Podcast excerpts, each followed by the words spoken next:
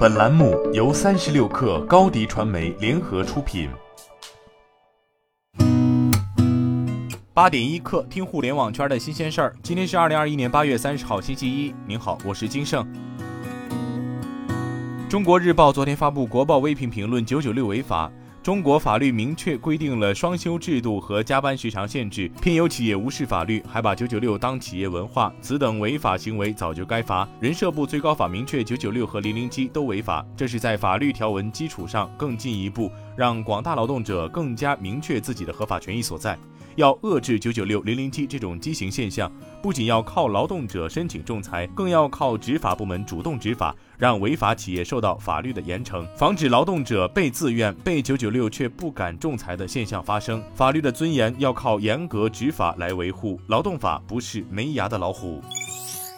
济南市市场监管局发布情况通报，经调查，大润发门店销售腐败变质的猪肉及其制品等行为影响极坏。严重危害人民群众生命健康，违反食品安全法第三十四条等规定，在经营活动中存在虚假宣传行为，违反反不正当竞争法第八条规范，对该公司予以警告，没收违法所得一万七千九百四十四点一八元，没收相关肉品，罚款一百三十七万一千四百八十六点八元，罚没款合计一百三十八万九千四百三十点九八元。责令改正违法行为，对五名相关经营管理人员罚款合计九十二万六千五百五十二点九五元。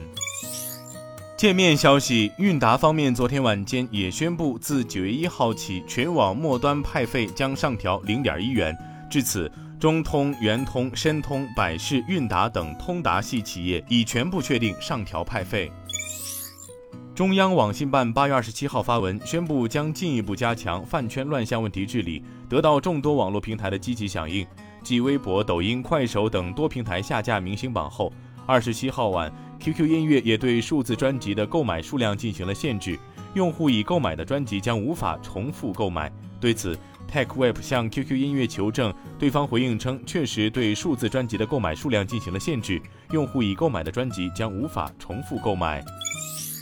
腾讯昨天发布公告称，拟进一步加大整治力度，彻底抵制饭圈不良风气和无底线追星行为，净化网络环境。所有涉明星艺人榜单、应援集资类小程序下线整改，对所有名称含有粉丝团、后援会等的账号和群组进行清理。只有获得明星经纪公司、工作室授权或认证，方可予以恢复。未经授权的个人或组织将严禁注册明星粉丝团账号，加大力度清理粉丝互撕谩骂、拉踩引战、造谣攻击、应援集资、刷量控评、诱导未成年人追星等各类有害信息，从严处置违法违规账号等。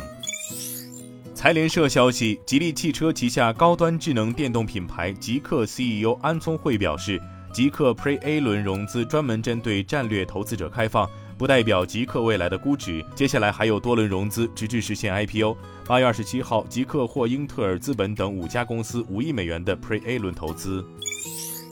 第四十八次中国互联网络发展状况统计报告八月二十七号发布，截至六月，中国网民规模突破十亿，互联网普及率达百分之七十一点六。十亿用户接入互联网，形成了全球最为庞大的数字社会，个人和经济社会生活也在发生改变。报告显示，截至今年六月，中国网民规模已达十点一一亿，比去年十二月增长了两千一百七十五万。网民群体方面，中老年群体网民规模增速最快，五十岁及以上网民占比为百分之二十八，规模近三亿。互联网适老化问题取得显著进展。